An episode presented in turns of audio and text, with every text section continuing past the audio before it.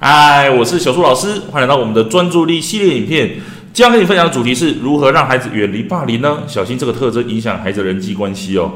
之前的影片呢，我跟你分享了霸凌的孩子都会有怎样的特征。那今天我来继续跟你分享被霸凌的孩子他会有怎样的状况呢？我在教学现场这么多年哦，我发现一个孩子他只要被霸凌啊，他通常都会把自己放在一个弱者的角色。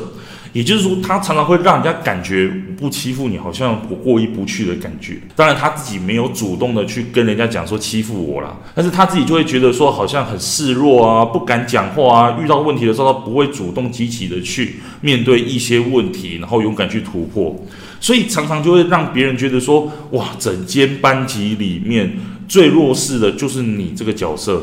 所以常常会让大家觉得说，这个班级里面最弱势的就是你。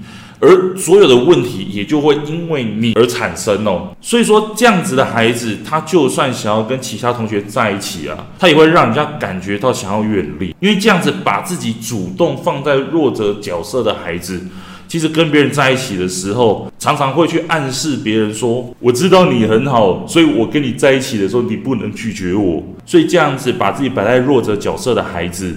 常常会让别人觉得也是有压力的哦。好，所以今天跟你分享了被霸凌的孩子通常会有的一个特征，就是把自己摆在一个弱者的角色。好，那接下来还有其他的特征，我们继续看下去哦。